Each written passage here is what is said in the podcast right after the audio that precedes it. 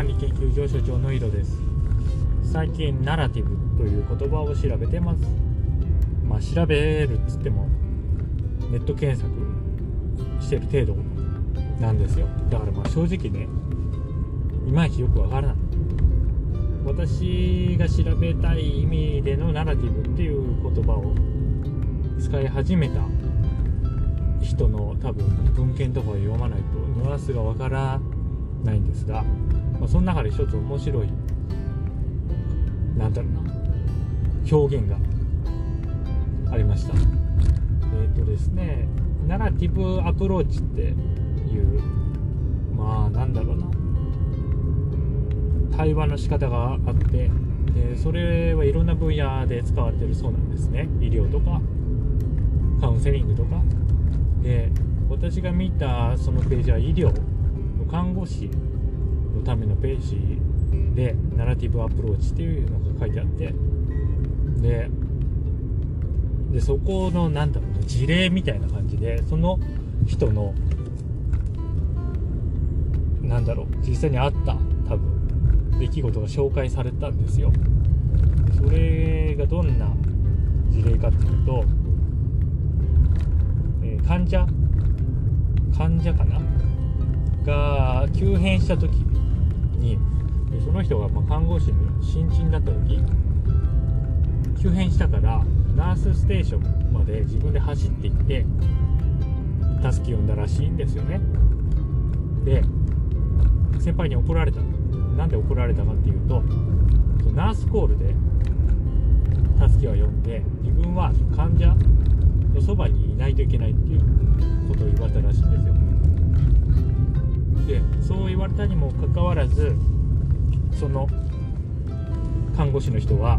2回目同じようなというか患者が急変した時にまたナースコールで呼んでしまったんですって。で3回目になってあ違う違うナースコールじゃないナースステーションまで行っちゃったんですって。で3回目になってやっと患者が急変した時にナースコールで助けを呼んだ。そうなんですよ。でその3回目自分の行動が変わったことに関してナースコー患者が急変した時はナースコールで助けを呼ぶ必要があるというその先輩の言葉の意味が行為として現れたというような書き方をされたんですよね。でこれ面白いなって思って意味意味が行為として現れるでこれが私がこの先一時停止があります。これまで話している内容に関係あると思うんですよね。その話してる内容っつうのが朝なんか自分のやりたいその行動みたいなものを書き出して朝読み上げてで行動が変わるか変わらないかっていう話ですね行動が変わるという人はその意味が行為に現れるっていうことですよね。朝そうやって音読していることの内容の意味が現れるってことです。私たちが行っている行為っていうのは全てこれですよね。まあ、何かしらの意図とか、まあ、社会的なイデオロギーとか、まあ、マナーとかね。そういうものの意味が行為として現れるから私たちは行為していると考えられますよね。うん。で、それとは別の話で、これまた別の本とか、本で読んだんですけど、えっ、ー、とね、パスカルの話かな？その、パスカルの本に、みんな神様を信じているんだけども、私は神様が信じられないと。どうしたら神を信じられるようになりますかっていう質問に対して、まあ、パスカル簡単です。毎日、教会に行き、ひざまずいて、お祈りをしなさい。でそれを繰り返しているうちに、あなたは神を信じるようになるみたいなことを言ったらしいんですよね。で、これは何を意味してるかっていうと、その行為、身体的な行為を行うことによって、何かしらの意味を自分の中に内在化させるっていう意味なんですよ。でこれ逆ですよね。行為が意味として現れるというパターンもある。でこの例が上がったのはそのイデオロギーの話ですね。えっ、ー、とね警察に「おいそこの君」と言われてそれに対して反応する。警官に対して反応するということが国家というイデオロギーをすでにその行為として認めている。ことになるというような話の中で出てるんですよ。そうだから逆もあるわけですよね。行為を繰り返すことによってなかった意味が自分の中に現れるというパターンもあるんですよ。では毎朝自分が行いたい行為について読み上げるっていう行動は意味を生み出すのかと考えた時生み出すとは考えにくいですよね。なぜならその音読するっていう行為そのもの自体にその音読する内容の、まあ、意味を喪失させるような動きがないから。さっきのパスカルの例だと教会に行って祈りを捧げるという行為は完全に神というものがあることが前提の行為ですよね。その行為自体は。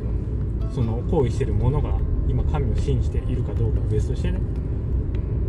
でも音読ただ何かを音読するっていう行為は別にその行為自体が何かの前提を持っているっていうことではないですよね。つまりその音読自体かあの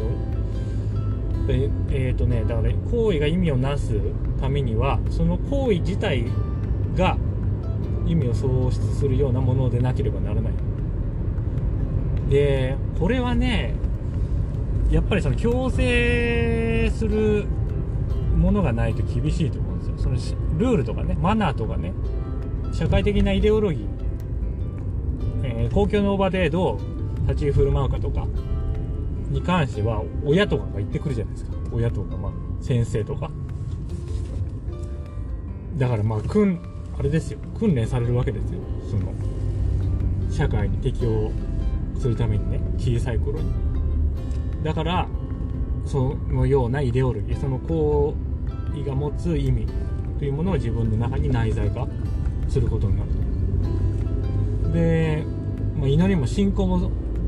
そうですね。それはあの強制ではないけれどもみんながそれをすると。みんながそうするからもう自分もそうするっていう流れになりますよね。でもその朝ね読み上げるような類の非常に個人的な行為に関しては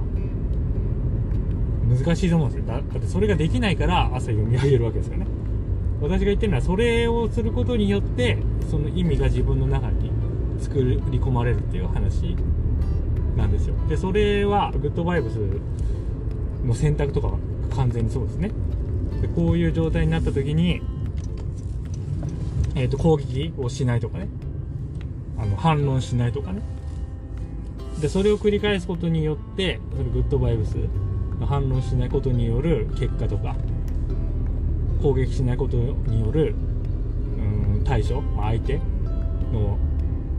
変化とかその結果が見えるわけですね。だからだから、えーと、やんないと分からないと言ってるのはこういう話ですね。グッドバイブスっていうのは実際にやってみないと分からないとどういうことになるのか。そう。でちょっと脇道取れましたけどでそうなんですだからだからやっぱ音読して何か変えるっていうのはなかなか難しいかなっていうふうには思いますね。でこれは繰り返しになりますけどその音読することによって絶対俺は変われるんだっていう信仰があったらまた別の話ですね。それは。でそれはまあそこまでいけたらまあ大したもんだっていう感じですけど。じゃあどうしたら行為に現れる ほどの意味を自分に内在化できるかって話ですよね。いやそれはやっぱ自分のナラティブとその意味をどうにかして結びつける必要があると思いますね。そのさっきの看護師の例で言うと結局3回目でやっと意味が行為として現れたわけですよね。だから何度も繰り返し先輩からいやナースコールで呼ばないとダメでしょっていう話をされてるはずなんですよ。でじゃあそれと同じことを自分一人でできるのかっていう話ですね。例えば PDCA とかまあその日のレビューを夜にやるとしてあの時こうやってしまったけども私がしたいのはこういう行為だったと。うーん、まあ、なぜそういう行為を選択できなかったのかみたいなレビューですよね。うーん、まあ、まずそのやっぱり他者がいた方が変わりやすいでしょうね。その自分のイデオロギーの外にあるイデオロギーから見た私のその選択についてそのイデオロギーをもとにまあ説明してくれるその話を聞くことによって自分のナラティブにその考えが、ま、染み込んでいくというかそういう、ま、作用があると思うんですよね。でそれと同様のものを得るにはかなり濃いレビューをしないといけないと思うんですよ。であんあ一般的にまあちょっとそのその日のことを思い返してでまあすべきだったみたいなね。反省だとちょっと弱いと思うんですよね。でそれに関してその取った行為に関してもっともう10分ぐらいなぜその行為をすべきではなく私がもともと望んでいた行為をすべきだったかみたいなのを自分でその言葉にして反省するみたいなそんぐらいのことしたらもしかしたら変わるかもしれない。それはあれですよね。あの赤軍の連合赤軍のでやられてたみたいになんか自分のその信念を変えるためになんか自分でその信念に関することをなんかずっと喋ってるのを録音してそれをまた自分で聞くみたいなね。そんぐらいのことしたら多分変わるでしょうね。変わりやすいでしょうね。でも結局そこまでのことだからそれもいかんやな。それ別の話ですですけど。そこまでのことしないじゃないですかみんな。なんかそのちょっとちょっと PDCA 回してもう終わりみたいな。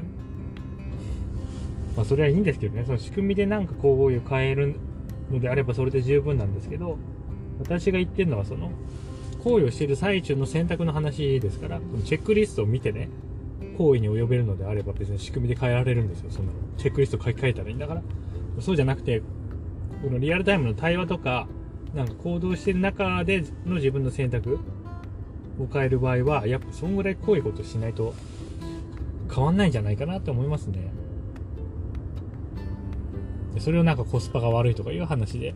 多分みんないやちょっとそこまではいいですわみたいな話になるんでななるんだと思うんですけど。